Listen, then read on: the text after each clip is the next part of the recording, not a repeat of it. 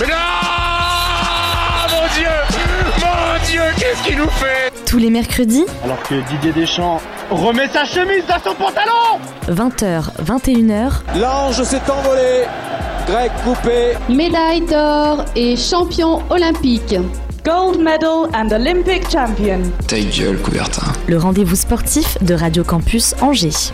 Bonsoir et bienvenue à toutes et à tous sur le 103 FM et Radio Campus Angers. Il est 20h et c'est l'heure de votre émission sportive de la semaine, Ta gueule Coubertin. Une nouvelle émission en direct et oui, on ne lâche pas le rythme. Et là, ce soir, c'est un studio 100% masculin. Alors vous allez voir, voilà, il va y avoir un petit débat. Le retour du débat, on a eu l'interview la semaine dernière de l'équipe de la Croix-Blanche féminine d'Angers. Là, ce soir, c'est un débat qui en plus va être animé et ça me permet de faire la transition. Pour passer aux présentations, on va commencer par Justin. Justin, comment tu vas? Bah ça va, ça va mieux que ce week-end on va dire, surtout samedi, ça va mieux que samedi. Ah, une élimination Coupe de France, c'est ça? Non, on a encore perdu en championnat, c'est catastrophique, on est avant-dernier de Ligue 2 là, c'est Catastrophique, catastrophique. Bon, on va en parler un petit peu tout à l'heure. À côté de toi, on a Lenny pour sa grande première. Lenny, comment tu vas, pas trop stressé Non, ça va, ça va très bien, merci. Bon, bah Essayer écoute, de commencer. on a hâte en tout cas d'entendre ta toute première chronique. On va pas trahir le secret, ce sera en seconde partie d'émission, mais faut teaser un petit peu quand même, voilà, c'est pour donner envie. Et en face de toi, on a Oscar. Oscar, pour toi, c'est ta deuxième, tu commences un peu à prendre le rythme. ça. Comment tu vas ce soir? Ça va très bien et toi? Eh ben moi ça va toujours, je vous le réponds à chaque fois. Mais euh, ce soir toi tu nous parles un petit peu du, du fonctionnement d'une cérémonie qui a eu lieu samedi je crois. Euh, non, ça, tout à lundi, fait. pardon, tout lundi. à fait. Ouais on va, on va aussi en débattre mais là je sais que on, on va avoir beaucoup de réactions. Et on a enfin quand même celui sans qui l'émission ne pourrait pas avoir lieu, on va, pe- on va peser nos mots quand même, c'est Timothée. Timothée comment tu vas? Eh très bien et figure-toi que par rapport à Simon, t'es pour la première fois tu ne m'oublies pas au début de l'émission. euh, Jamais, jamais quand même. Bah non, faut toujours, faut toujours Bon. remercier le régisseur quand on, même. on reconnaît un, un vrai animateur. Et Ça bah écoute, termes. eh bah écoute, ça y est, au moins c'est lâché. Simon, si tu nous entends, voilà, il a passé son message. Et maintenant, on va lancer le flash info, la petite virgule. Toute l'actu du week-end en deux minutes C'est maintenant dans ta gueule Coubertin. Alors, foot, basket, rugby, handball ou encore hockey pour ce flash info. Messieurs, on part sur une grosse actualité du sport angevin. Mais commençons tout d'abord avec Retenos d'Angers pour qui les semaines se suivent et se ressemblent malheureusement. Une nouvelle fois, les Angevins ont passé un week-end compliqué en s'inclinant 3 buts à 2 sur la pelouse toulousaine. De nouveau trahi par sa fébrilité défensive, le SCO a concédé une troisième défaite de rang. Il traîne donc comme un air de fatalité après ce nouveau revers, alors que le SCO se retrouve avant-dernier de Ligue 1 après 11 journées avec seulement 8 points et déjà 27 buts encaissés. Autant dire que les indicateurs virent fortement au rouge. Ce premier tiers de saison est insuffisant et le danger en vue du maintien est de plus en plus présent. Prochain rendez-vous dimanche à 13h avec la réception d'un stade rennais plus qu'en forme dernièrement et qui m'ont fait un petit peu de mal dimanche quand même. Du côté des clubs amateurs, la NDC d'Angers continue d'écrire sa propre histoire. Face à l'élan de Gorge, les hommes de Pierre Naudet se sont imposés 2-1 pour obtenir la toute première qualification de l'histoire du club au 7ème tour de Coupe de France où ils affronteront l'US Grandville, club de National 2. Les féminines de la Croix-Blanche, quant à elles, que nous recevions la semaine dernière par l'intermédiaire de son coach et de sa capitaine, se sont qualifiées pour la Coupe de France féminine en l'emportant face à l'ES Vertou. Direction les parquets maintenant avec l'EAB et l'UFAB. Et oui, les choses sérieuses démarraient ce week-end pour l'EAB pour son baptême du feu en Pro B. L'EAB a validé son examen d'entrée en venant à bout de l'élan Chalon, un candidat déclaré à la montée. En dépit d'une entame délicate et d'une fin de partie à rebondissement, les Angevins se sont imposés 71-65, direction Quimper pour la deuxième journée de Pro B samedi soir. Pour les filles de l'UFAB, rien ne change, il ne reste plus que 10 jours à patienter pour arriver à ce 29 octobre tant attendu à domicile, avec la réception de LAC Montpellier pour lancer la nouvelle saison de LFB. Même chose pour le squad handball qui ne jouait pas ce week-end et qui a profité d'une petite trêve depuis la victoire face à Hasbrook il y a 10 jours. Invaincus dans leur poule de N1 Elite après 5 victoires et 1 match nul, synonyme de première place, les joueurs d'Issamtej sont en pleine confiance et espèrent poursuivre sur leur lancée dès samedi avec un déplacement à Vénissieux. Un petit tour sur la glace avec nos Ducs d'Angers. Et encore une nouvelle fois, carton plein pour nos hockeyeurs cette semaine. Tout d'abord, les Ducs ont franchi le deuxième tour de Continental Cup avec les honneurs. Ils étaient désignés favoris à domicile, ils ont tenu leur rang avec un bilan comptable parfait. 3 victoires, 24 buts marqués et seulement 6 encaissés. Après avoir battu les Hongrois de Ferencvaros 8-5 vendredi et après avoir pulvérisé, c'est vraiment le mot, les Croates de Sisak 12-0, les Ducs se sont imposés contre les Roumains de Miercurea 4-1. Et hier soir, les Ducs ont confirmé sur leur lancée, puisque pour leur quatrième match en 5 jours, les Angevins se déplaçaient à Tours, leader de Division 1, pour entamer la défense d'un titre qui leur est cher, la Coupe de France. Score final 3-2 pour une qualification en huitième de finale. Les hommes de Mario Richer n'auront guère de répit puisque Gap puis la montagne Grenoble sont attendus à l'Ice Park, respectivement vendredi et dimanche. Un petit mot également sur nos Hawks d'Angers Roller qui s'est déplacé vendredi à Anglette. Résultat, une courte victoire 7-6 qui redonne du baume au cœur aux Angevins.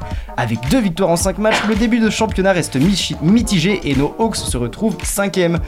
Enfin, concluons ce gros flash info par le score rugby parce qu'avant les deux déplacements périlleux à Pulbero et au Sable, Victor Avaras avait pourtant prévenu que l'idéal était de prendre 5 points.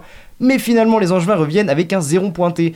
En même temps, on va pas se mentir, difficile de commencer un match quand on en a déjà 20 dans la musette. Largement dominé à la mi-temps par les sables, le SCO n'est pas parvenu à recoller au score malgré une bien meilleure seconde période pour une défaite 32-17. Désormais 6 les joueurs de Victor Varas voudront se rattraper dès dimanche avec la réception de Choret. Alors messieurs, dans ce gros gros flash info, qu'est-ce que vous retenez de ce tour d'horizon du sport angevin? Bah, moi je retiendrai je pense les, le sans faute euh, des Ducs d'Angers euh, le week-end dernier, 3 euh, victoires en 3 matchs en Continental Cup. Moi, je suis en plus, je suis allé, voir le match dimanche et euh, ça jouait pour la première place. Ça joue très bien. Ça, hein. exactement, ça joue, ça joue très bien. Donc voilà, on va voir ce qu'ils vont faire en Écosse pour le deuxième tour. Mais ce sera Cardiff. Cardiff au Pays de Galles. Et ils ont déjà leurs adversaires qui sont, qui sont désignés. Voilà, les hommes de Mario Richer, comme je disais, ils, commencent à mettre leur jeu en place. ils ont eu un, début de saison où ils n'arrivaient pas trop à trouver leur, leur, rythme de croisière.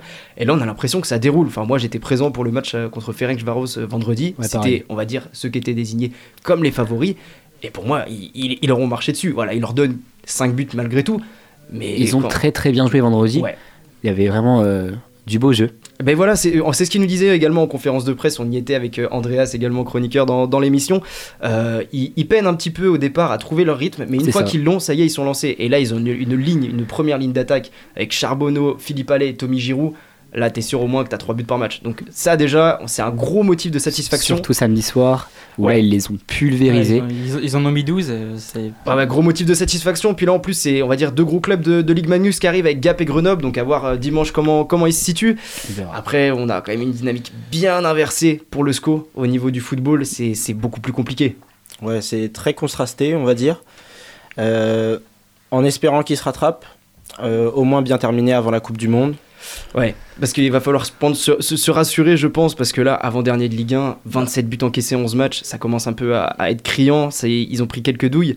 Et j'ai peur que là, avec la réception du Stade Rennais dimanche, ça, ça va pas aller en s'arrangeant, je pense. Bah, surtout que là, il jouait Strasbourg. Strasbourg n'était pas dans une très bonne, euh, un très bon début de Ligue 1 aussi, donc euh, fallait prendre les points et c'est pas ce qu'ils ont réussi à faire. Eh ben, c'était le match à ne pas perdre en fait. c'est ça. Hum, c'était typiquement le match à ne pas perdre. Après, voilà, juste un petit mot pour féliciter euh, la NDC Angers quand même qui se qualifie pour le 7 tour. Ça, ça c'est beau ça. Voilà, contre l'US Grandville, club de National 2, à voir s'ils pourront continuer sur leur route. Voilà, je crois que c'est une qualification historique, donc on va leur souhaiter, on va leur souhaiter toute la réussite et on va on va surtout maintenant passer à une cérémonie. Peut-être qu'un jour, un joueur de la NDC d'Angers euh, participera. Et c'est l'heure de la première chronique. Et Oscar, c'est à toi.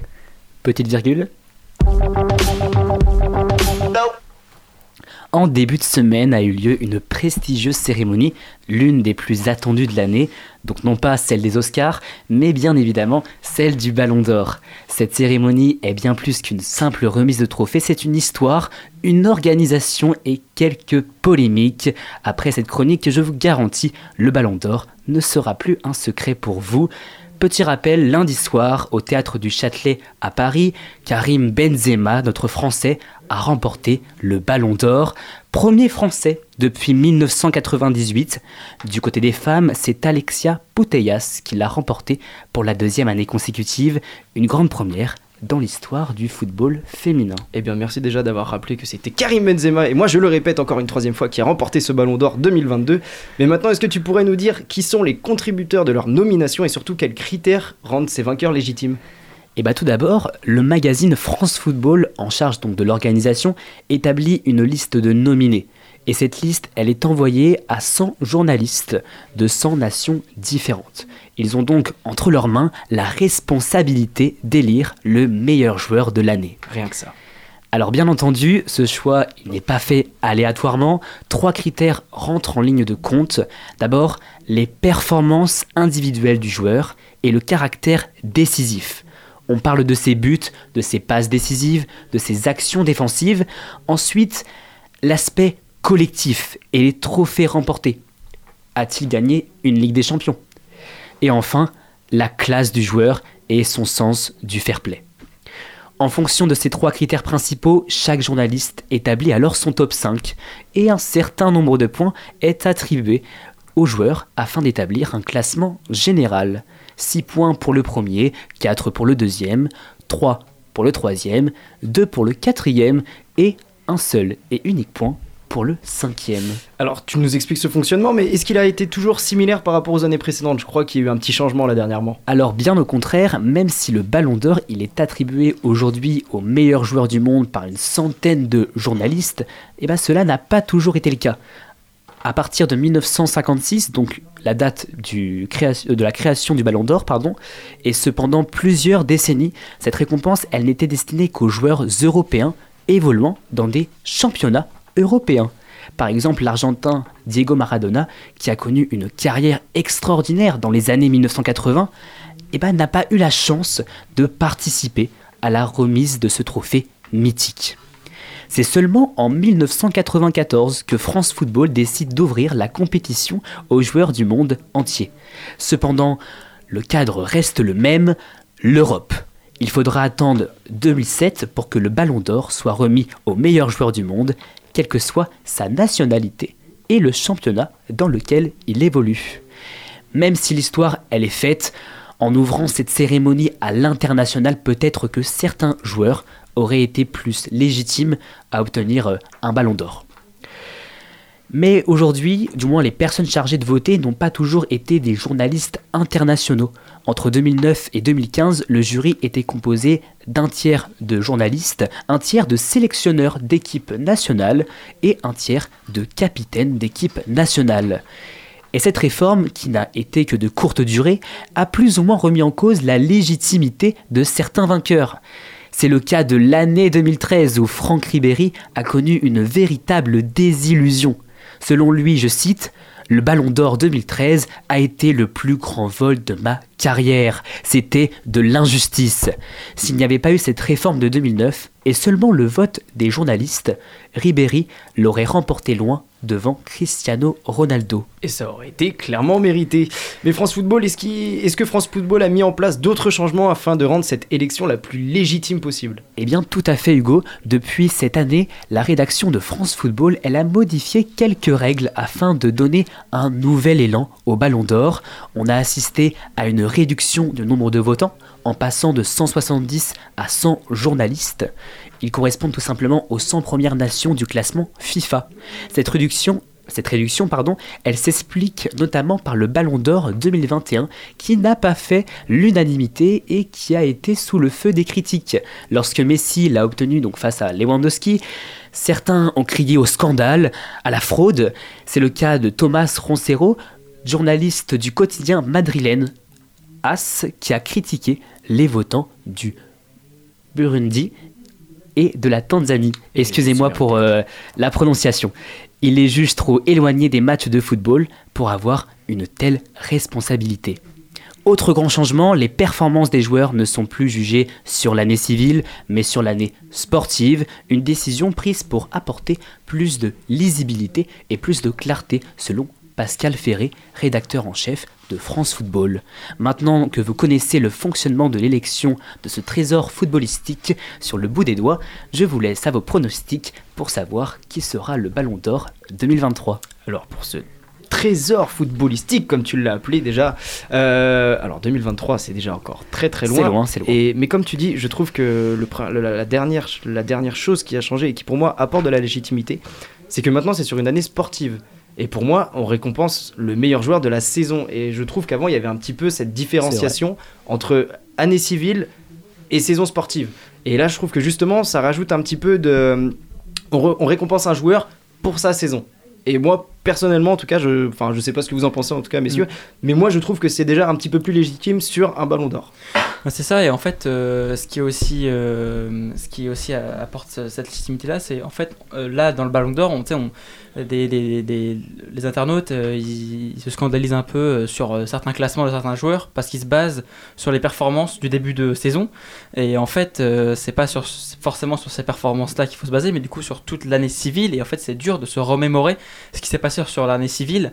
Et alors que je trouve que du coup, ça sera plus simple de se euh, remémorer en fait ce qui s'est passé du coup depuis le début de la saison jusqu'à la fin. Et ça pourra prendre en compte du coup les, les compétitions européennes. Donc C'est l'avantage. C'est vrai, et puis euh, bah, on peut penser, euh, quand, quand tu cites euh, ce, ton, ton- ton argument, on peut penser à Thibaut Courtois qui, qui était vraiment en, en état de grâce l'année dernière et qui finit simplement 7ème. Pour moi, je trouve que. Bon, on va encore, on va encore se foutre de lui avec son seum, mais, euh, mais je trouve que c'est. Il, il- il méritait d'être au moins dans le top 5, je pense. Pour moi, c'était même podium. Podium parce que sans lui, c'est une équipe, le Real Madrid, qui n'aurait certainement pas gagné les a fait des très gros arrêts en finale. Voilà. Euh, Et moi, je trouve qu'en tout cas, il aurait, il aurait mé- mérité beaucoup mieux. Après, pour revenir au changement euh, que tu nous as évoqué aussi, euh, déjà le changement de revenir à simplement 100 journalistes, c'est beaucoup pour plus moi, c'est quelque chose légitime. Ouais, c'est quelque chose de très très efficace. Je me souviens, c'était il y a peut-être 2-3 ans, un journaliste d'un des peut-être un des deux pays que tu as cité qui nous mettait quand même Trent Alexander-Arnold Ouais. l'année où Et- Liverpool a remporté la Ligue des Champions, qui nous mettait Ballon d'Or avec Chiellini et Bonucci en 2 et 3. Et c'est là où on se dit bon, il y a peut-être des personnes encore un petit peu plus éloignées. Et même certains pays ont, des, ont, la- ont une vision différente du football. bien sûr. C'est pas des fois le, le sport euh, qui est le bah, qui est mis en avant dans, Mm. dans leur pays. Et donc, euh, bah, c'est parfois compliqué de, de juger et de voter. Et je pense qu'en mettant les, les 100 premières nations du classement FIFA, c'est beaucoup, ce sera beaucoup plus légitime en tout cas euh, pour euh, le classement. Après, c'est, on est revenu sur euh, le, le vol qu'a subi notre, notre Francky Ribéry national en, en 2013. T'as évoqué quand même une réforme, tu vois, moi je n'étais pas au courant de cette réforme-là, des un tiers, et un, enfin, un tiers de chaque entre journalistes, sélectionneurs et puis euh, joueurs, je crois. Et ça capitaine. Et capitaine, pardon. Et ben là, c'est ça, pour moi, ça perd un peu de crédibilité parce que tu fais voter des gens pour qui peut-être tu vas jouer ou avec qui peut-être tu vas jouer. donc Donc tu t'as pourras des, une préférence quoi. T'as un côté affectif qui rentre en, qui rentre en compte. Euh, moi, je pense, euh, t'as cité, euh, t'as cité Ribéry. Moi, je pense à Wesley Schneider en 2010, avec un, avec un critère comme celui qu'on a eu cette année. Le, le mec est quand même euh, finale de, finale de Coupe du Monde, vainqueur avec l'Inter Milan du triplé, vainqueur de Ligue des Champions, grand artisan en plus de chaque équipe. Euh, Pour, pour moi, ce ballon d'or-là, si c'était avec un critère, critère actuel, c'était lui aussi. Il y a eu également Manuel Neuer euh, en 2014. On, on peut en citer plein. Et là, je trouve que justement, cette formule-là de faire voter simplement les 100 premiers journalistes plus euh, sur l'année civile, pour moi, c'est le meilleur compromis qui puisse arriver, en tout cas pour, euh, pour, pour ce ballon d'or. À voir qui ce sera en 2023. Peut-être qu'on refera ce débat l'année prochaine et on se dira eh ben non, c'était peut-être pas légitime, peut-être qu'il va falloir rechanger. En tout cas, si ça permet à Karim de gagner un ballon d'or, moi déjà, je suis satisfait. Mais en fait, là, on, on- dit qu'on est satisfait parce que bon, c'est un Français qui a gagné, etc. Mais en fait, cette année, il n'y avait pas tellement de débat autour, j'ai envie dire, autour du Ballon d'Or. C'est- enfin, le- Il n'y a pas tellement de suspense parce qu'il a tellement écrasé tout le monde que tu vois, on savait quasiment que c'était lui d'avance. Mais à voir ce que ça va donner en 2023 parce que voilà, avec, avec le début de saison de, de- je pense, un, un certain Norvégien euh, jouant à Manchester City. Oh, il y a beaucoup de concurrence pour le ballon Voilà, donc, 2023. euh, on va voir euh, si l'évolution, si le changement a, a fait ses effets. Et ben en espérant en tout cas que ce soit vraiment respecté tous ces critères, qu'il n'y ait pas à nouveau une année où on se dise qu'il y a un, un petit scandale. Après, c'est vrai que difficile de faire un pronostic dès maintenant. Moi, s'il faut mettre une petite piécette, je partirais comme toi. Erling Haaland, à voir ce que City fera en Ligue des Champions. Timothée, tu, hoches la tête. Pour moi, je pense que on, on est pratiquement tous d'accord qu'il sera dans les trois premiers. Au moins, au moins, s'il n'est pas dans les trois Bah, premiers l'année je pense que ça va être euh, difficile de remporter la, la Coupe du Monde, enfin le, la- le, le Ballon d'Or, parce que justement la Norvège fait pas la Coupe du Monde. Ah, c'est vrai qu'il y a un critère Donc, qui rentre en si- compte cette année. Donc si une grosse équipe type, euh, je sais pas, Portugal ou bon la France, je, je crois pas trop, mais tu vois gagne la Coupe du Monde et que un des de, de ces joueurs-là de ces pays font une grosse saison, ça peut plus rentrer en compte. En fait, tout va dépendre des résultats des autres pays du coup. C'est ça, ouais. Admettons, c'est un pays qui gagne sans grand favori pour le Ballon d'Or, et Ouais. Haaland a toutes ses chances de, de le gagner. C'est ça. Alors que dans un monde utopique, si c'est le Brésil qui gagne et le PSG qui remporte la Ligue des Champions, c'est ce sera Neymar. C'est sûr. Après, qui sait, qui sait, on verra. On verra bien. On verra, mais ouais, je suis pas complètement d'accord, mais Moi, je, pars plus sur euh, un petit Erling Haaland. Après, Oui. on- voilà, c'est un cyborg. ouais. On espère que notre kiki national nous fera gagner aussi la Coupe du Monde. Pourquoi pas? Et qu'il aura ses chances pour, pour le Ballon d'Or en tout cas. Nous, on va partir pour la première pause musicale. Et attention, on part avec Springtime de Wax Machine.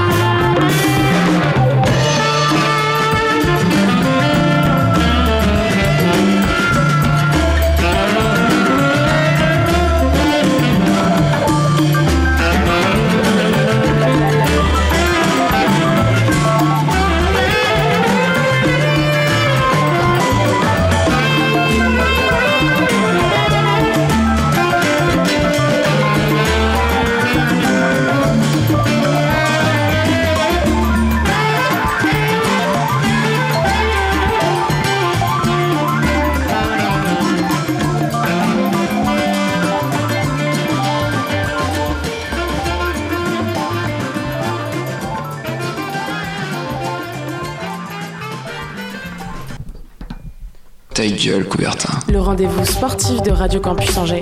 De retour pour la seconde partie d'émission sur Radio Campus Angers avec ta gueule Coubertin. Vous êtes bien sur le 103 FM.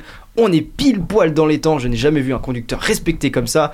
Et qui dit seconde partie d'émission dit débat de la semaine. Et une nouvelle fois, on va parler Ballon d'Or, mais cette fois-ci, c'est Justin qui s'en occupe. C'est ça, pour rester dans la continuité de la chronique d'Oscar, on va parler du Ballon d'Or.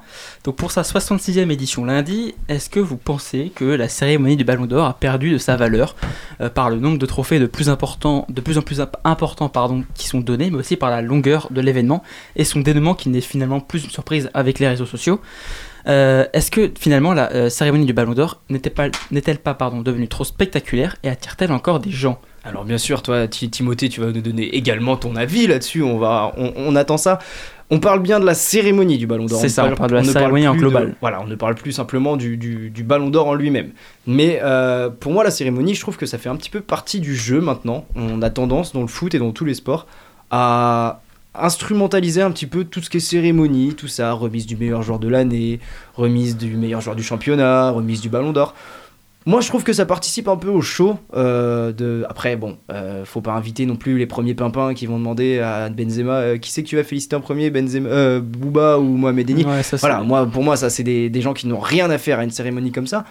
Mais pourquoi pas, tu vois, euh, ramener à Paris sur le temps d'une soirée, un petit peu une soirée hors du temps, euh, avoir des stars du ballon rond qui arrivent à Paris, avoir des, des, des personnes légitimes à y être, des journalistes, des sélectionneurs, vraiment que ce soit le rendez-vous du football et simplement du football et pas d'avoir euh, le premier influenceur qui aura fait un partenariat avec je ne sais qui, qui passe sur le tapis rouge et qui n'aura rien à foutre là. Moi, je trouve que ça fait vraiment partie du show du Ballon d'Or. Après, voilà, je, je sais que mon avis va pas être partagé, mais moi, en tout cas, je le pense. Après, au fur et à mesure des années, il y a eu quelques petites. euh, bah, le suspense, il est moins présent. Et euh, je trouve que c'est vraiment dommageable parce que le suspense, il est moins présent. Et donc, au final, euh, il y a eu même quelques années des petites fuites. Oh, Ouais, la- c'est- donc, euh, oh, pour moi, pour souvent, moi l'année dernière, il y avait quand même un suspense avec le- Lewandowski. Oui, Après, c'est des suspens de supporters. c'est vrai. Objectivement, Pour, Mais, euh, pour rebondir sur ce que- sur ce que dit Oscar, en fait, moi j'ai le sentiment que c'est vraiment l'année du Ballon d'Or de Modric, je crois. Oui. C'est cette année-là où en fait j'ai vraiment j'ai découvert qu'en fait bah on a su en fait le classement du Ballon d'Or, je sais pas, deux semaines avant, tu vois.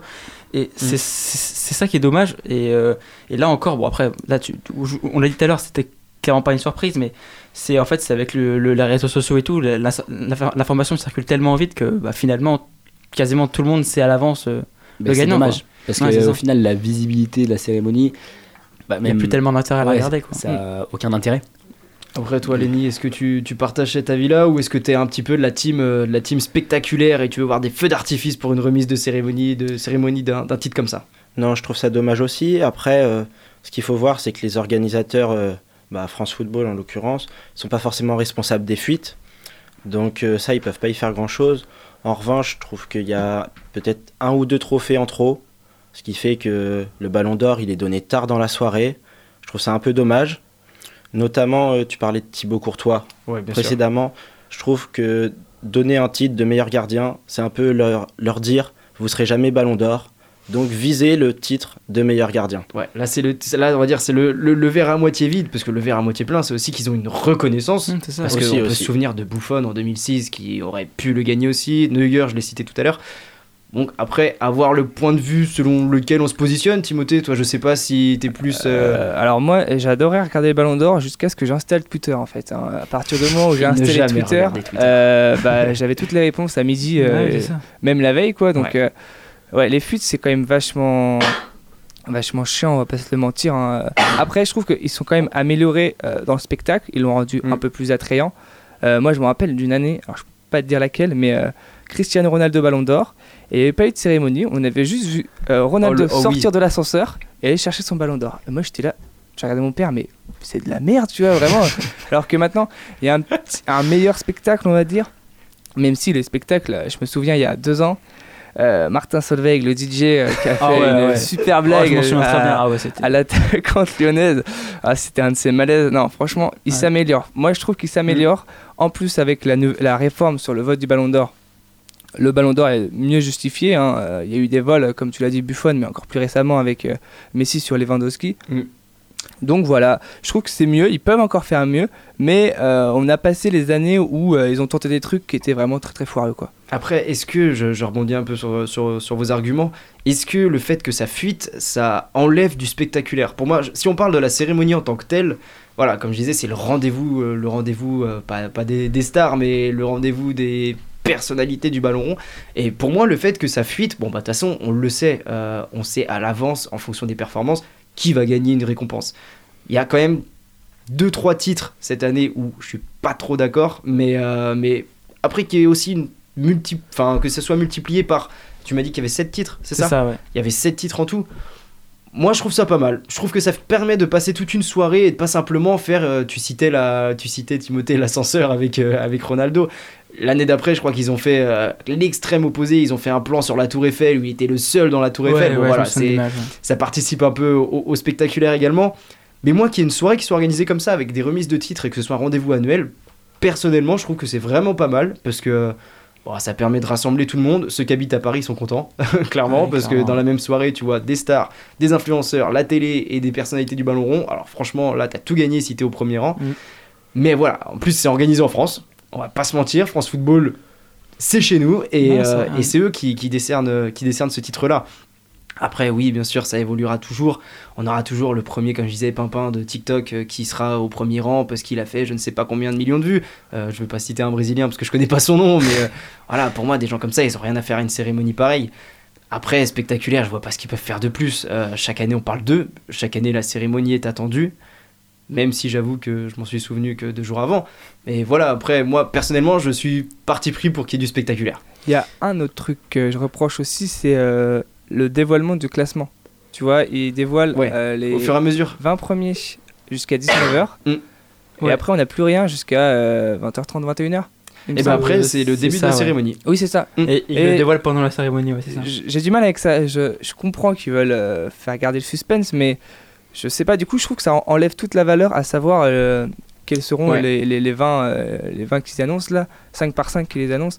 On, ça, on, on se dit, ouais, ok, bon, il a fini combien? Ok, bon, bah voilà quoi. Alors que euh, si on, on l'aurait dans la soirée, tu vois, sous une autre forme, je ne sais pas laquelle, on accorderait peut-être plus d'importance. Et ben justement, est-ce que ça, ça rajouterait pas encore un petit peu plus euh, de, de prestige de faire Mm. venir les 30 Mais- Après, c'est compliqué avec les calendriers.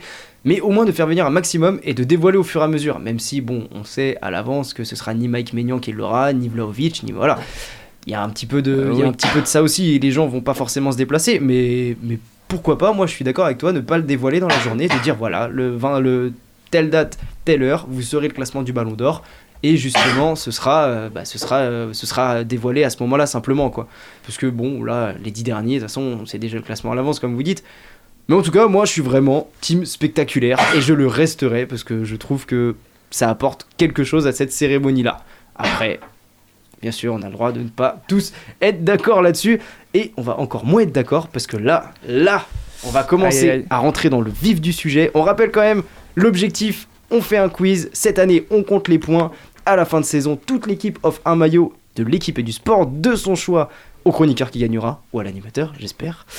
Et le dernier, on va aller, on va dire les deux derniers parce que maintenant on a une grosse équipe à Tailleul Coubertin. On est quand même plus de plus d'une quinzaine quand même, donc c'est c'est devenu une entreprise. On est une petite rédaction hein, quand même. hein, c'est- Là, ça, eh, ça- il y a une grosse expan- expansion pardon cette année, Ouais. donc je pense que ce sera les deux trois derniers qui paieront une tournée et voilà, Ça va. On va Une réinstaurer tournée ça. à allez. trois, quand même, euh, les gars. Ouais, bon, allez à deux s'il Allez, faut. deux. Je rajouterai la mienne si c'est pas moi, mais bon, allez. Bon, on maintenant c'est Justin qui nous a concocté un petit quiz. C'est ça. Fais-nous rêver. Alors messieurs, on va commencer par la première question. Question sur le hockey sur glace. Hugo en a Oh, parlé merde. tout à l'heure, il a d'ailleurs donné la réponse. Oh. Vous le savez, les Ducs d'Angers ont joué leurs trois matchs de poule en Continental Cup le week-end dernier. Ils ont donc affronté trois clubs en trois jours, mais pouvez-vous me donner le nombre de buts exact marqués par les hockeyeurs Ah en bah, juin Oui, 24. Qui a dit le chiffre en premier? J'ai entendu le chiffre en premier avant Hugo, je crois. Non? Ouais, c'est moi, c'est moi. Ah bah c'est Timothée qui prend Pas du tout, genre. Non, c'est pas toi? Non. Ok, bah, bah, du coup Hugo prend le Euh, point. Bah, Hugo, c'était- c'était donné, Hugo, c'était donné. Bon bah allez. Deuxième question. Donc, on part sur le ballon d'or maintenant.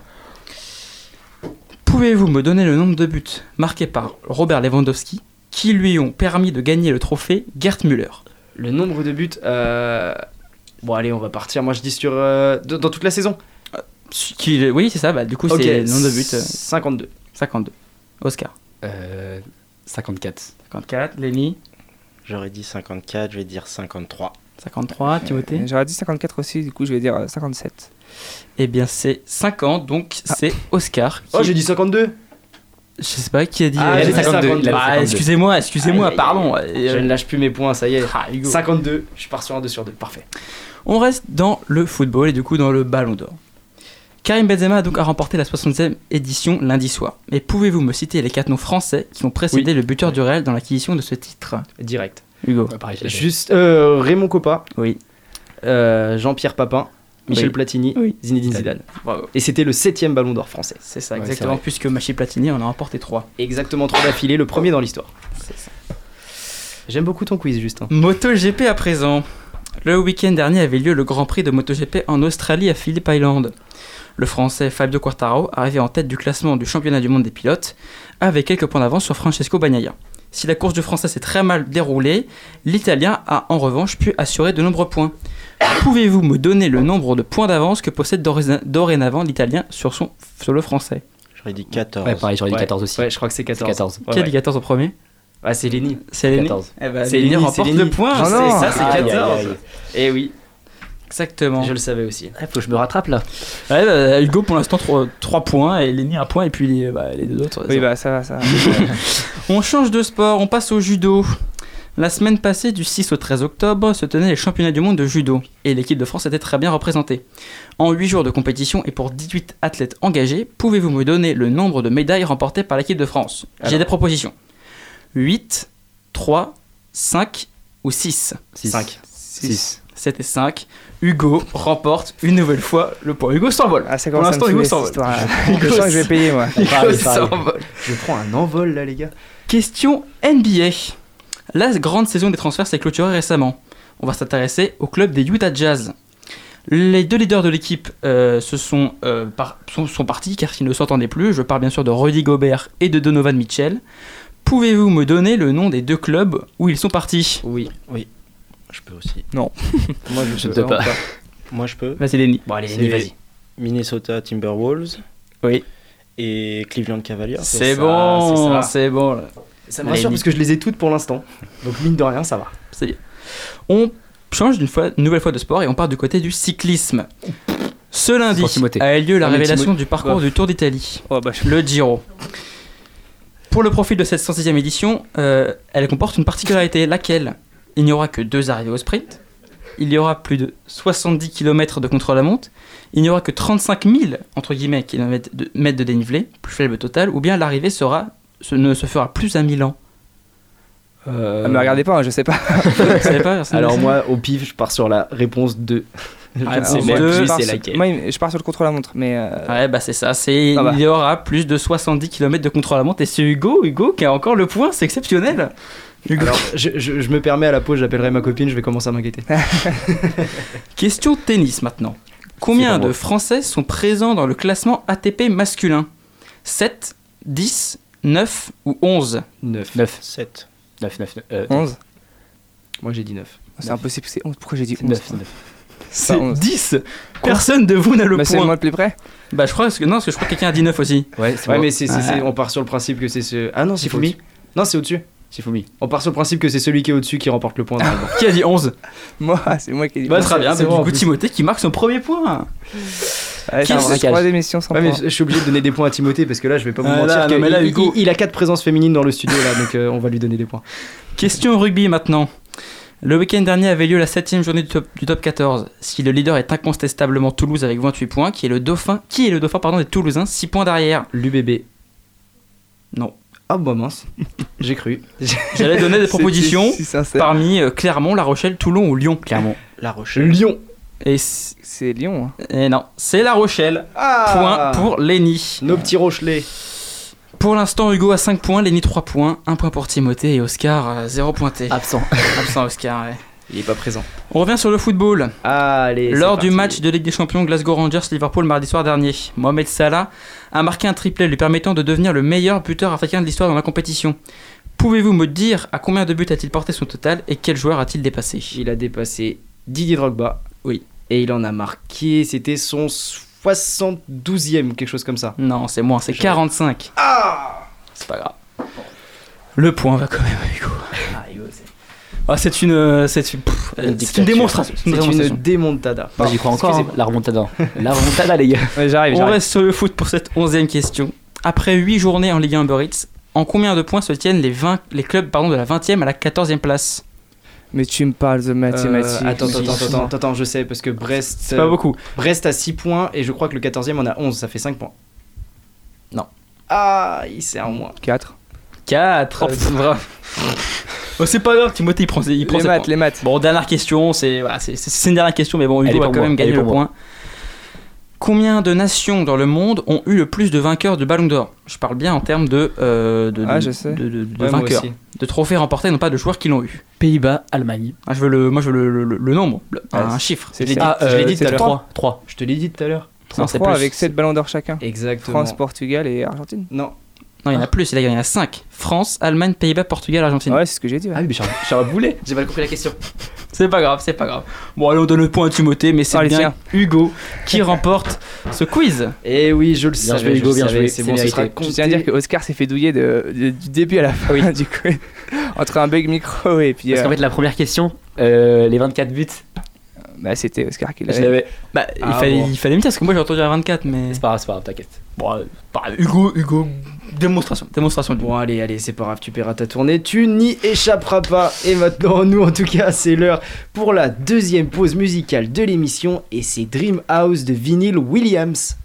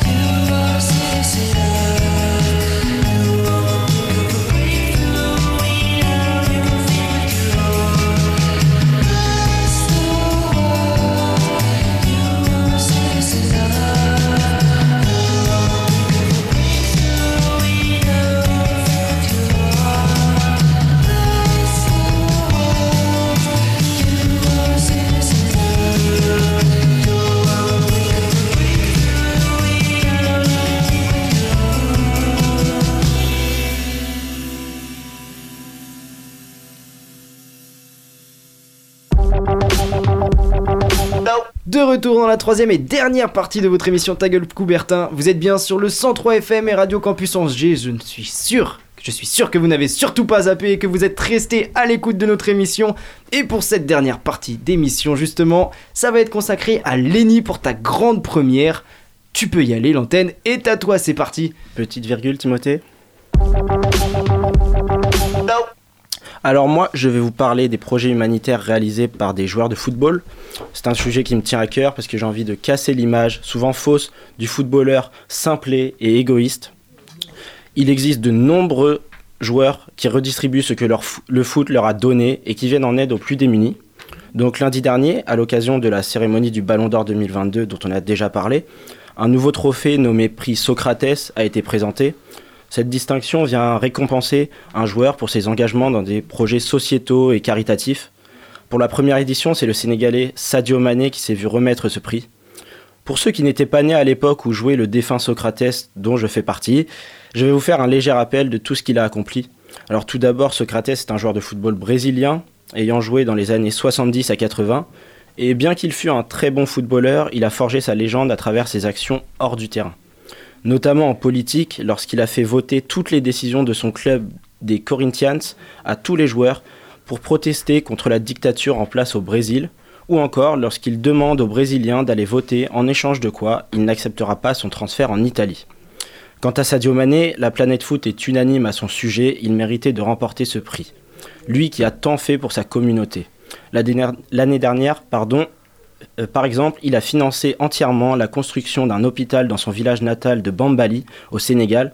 L'opération a coûté quelques 350 millions de francs CFA, ce qui équivaut environ à 580 000 euros. Auparavant, il avait aussi fait construire une école, une station-service ou encore une mosquée, et il verse tous les mois 50 000 francs CFA à chaque famille de son village. Un autre joueur dont je veux vous parler, c'est Marcus Rashford. À seulement 24 ans, il vient en aide aux jeunes Anglais en situation de précarité alimentaire. Grâce à l'appel aux dons qu'il avait lancé pour l'association Fair Share, 22 millions d'euros ont pu être récoltés, ce qui a permis de servir plus de 3 millions de repas à des gens dans le besoin. Il a même été fait chevalier de l'ordre de l'Empire britannique pour son engagement auprès de la jeunesse.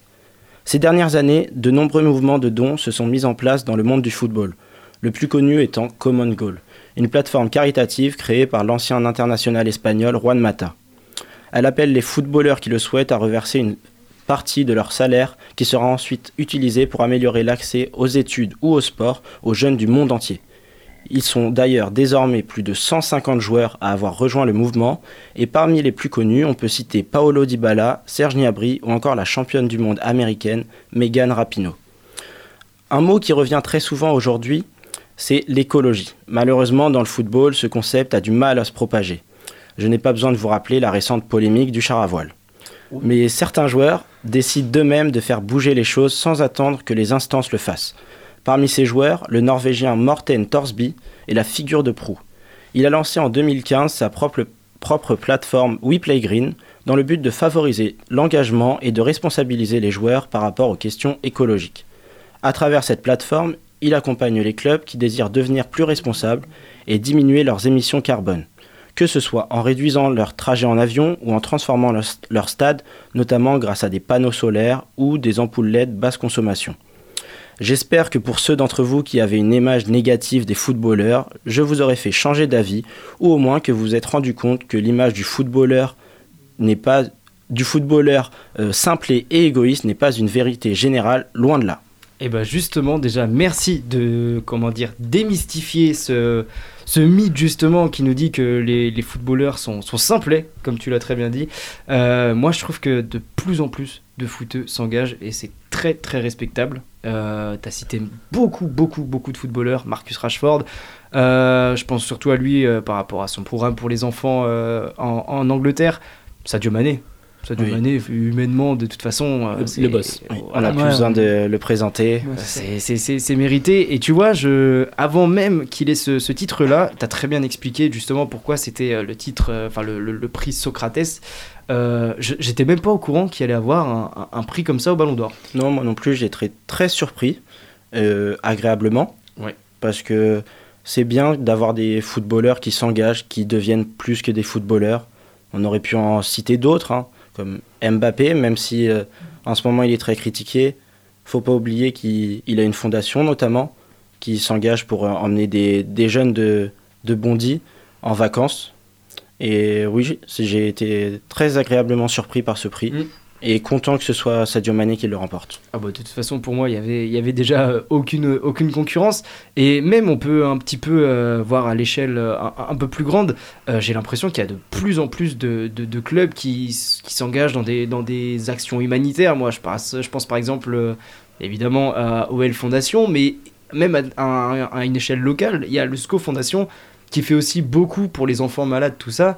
Et j'ai l'impression que de plus en plus, ça devient entre guillemets une préoccupation et plus des, des, des- comment dire, des, les clubs sont devenus des marques et qui font vraiment attention à tous ces côtés-là pour, euh, pour justement ne pas engendrer de, polémiques comme, euh, comme le char à voile en tout cas. Exactement. Et ça- Euh, après, juste, euh, voilà, faut pas non plus euh, tout mélanger. Il y a aussi des clubs qui font des choses pour, pour l'image. hein. Enfin, je pense que Oui, malheureusement, c'est toujours le problème du commerce, hein, du business. euh, Il y, a, il y a beaucoup l'image qui compte. hein. Ah, Il y a aussi un côté, un côté négatif euh, dans, dans, dans tout ce qui est fait et je suis, je suis totalement d'accord avec toi là-dessus.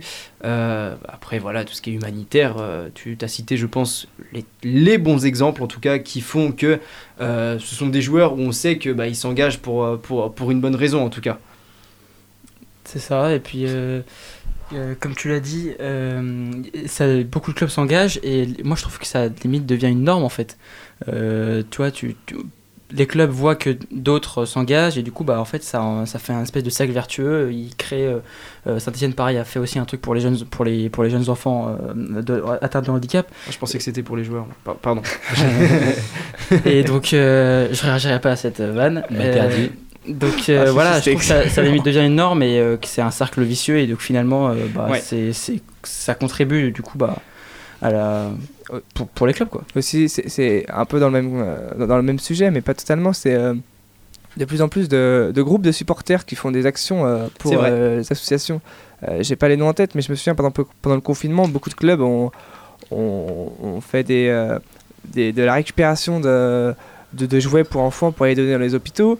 Euh, J'ai aussi en tête euh, ces matchs où euh, tous les supporters ils lancent des peluches pour les enfants, Oui, il y a, il y a de plus en plus super d'opérations. images, ouais. ouais, et c'est les groupes des supporters, ça donne une autre image de, des supporters qu'on a actuellement. Et ouais, c'est franchement, c'est des belles actions. Et ben c'est vrai qu'en tout cas, ça, ça, permet au foot d'avoir une, image un peu plus positive parce qu'on a souvent l'habitude, et même dans l'émission, j'en suis le premier à avoir fait le débat, le tout premier de l'année, euh, sur, les, sur les violences dans le foot. Là, ça rajoute un petit, un petit côté humain et je trouve que parfois c'est ce qui manque et on a l'impression que c'est simplement des, des starlets à la télé alors qu'au final, derrière, et ben justement, il y en a qui, qui font ça. Et le plus intéressant, je trouve, dans tout ce que tu cites, c'est qu'ils ne le mettent pas en avant. Voilà, c'est leur performance avant tout et juste après, bon bah ils font toutes leurs actions, mais ils sont pas là pour justement les mettre en avant et se dire regardez je fais ça qui je fais une, une belle chose quoi Oui, exactement. Surtout que je pense que Sadio Mané, euh, même s'il n'avait pas reçu ce prix-là, il aurait été très content. Il ne le fait pas pour la gloire. Je pense qu'il y a beaucoup d'exemples que je ne peux pas citer parce que ce n'est pas assez médiatisé. Beaucoup qui construisent dans leur village d'origine ou pour les enfants, etc. Et on ne le sait juste pas parce qu'ils le font pas pour la gloire, mais Mm. juste par conviction. Et comme l'a dit euh, Timothée, malheureusement, il y a quelques clubs qui font ça pour se donner une bonne image, mais je pars du principe que au moins c'est fait. c'est ça Même si c'est pas pour les bonnes raisons, si euh, des jeunes peuvent avoir accès au sport ou aux études, c'est tant mieux pour eux. C'est vrai c'est vrai en tout cas bah, en tout cas merci pour cette chronique Lenny De rien. j'espère que que, que t'as pris euh, Juste une petite chose à rajouter dans mon, dans mon oreillette, on vient de me l'annoncer, dans mon oreillette qui commence par I et qui finit par NES, que euh, en rugby aussi, euh, il y a ce genre d'initiative et c'est à marquer aussi hein, dans tous les sports. Euh, On connaît tous la nuit du rugby euh, qui sur Canal euh, qui passe euh, une fois dans l'année pour récompenser. Donc pareil, c'est un peu le Ballon d'Or mais plus euh, championnat français. oui top et il y a un 14 prix de l'engagement sociétal avec trois clubs pareil qui sont récompensés pour, euh, pour leurs actions comme ça. euh, c'est le prix de l'engagement sociétal. Donc euh, voilà, c'est vraiment une initiative qui, qui se développe dans tous les sports et c'est vraiment très bien. Et bah c'est notable. En tout cas, merci à, à Inès qui a passé une petite tête, notre spécialiste F1 et rugby. Du coup, maintenant, on va la mettre sur le rugby aussi. En tout cas, voilà, merci, merci Lenny pour, pour cette chronique. J'espère que t'as kiffé l'affaire. Moi, en tout cas, sincèrement, j'ai adoré. Voilà, on va pas se mentir. Maintenant, il est l'heure pour nous de clôturer cette émission. En tout cas, j'espère qu'elle vous aura plu. Si vous aimez notre émission Ta Coubertin, n'hésitez pas à soutenir notre travail en faisant un don à Radio Campus Angers sur notre page Hello Asso. Vous pouvez bien sûr nous suivre sur nos réseaux sociaux, sur Facebook et Instagram qui sont animés de plus en plus par Cyriane et Bertie. Vous allez voir ça dans les prochaines semaines. En tout cas, nous on se retrouve pas la semaine prochaine, on part tous en vacances, donc ce sera dans deux semaines, en direct toujours, cette fois-ci ce sera logiquement Simon à l'animation. Donc tout de suite après, dans quelques minutes, je ne sais pas si vous avez rendez-vous avec Scratch Fellas, peut-être. On ne sait pas, on est tout seul dans la radio, on va pas vous mentir, il n'y a, plus- a personne, mais en tout cas voilà, on espère passer une bonne soirée sur les ondes de Radio Campus Angers. Salut à tous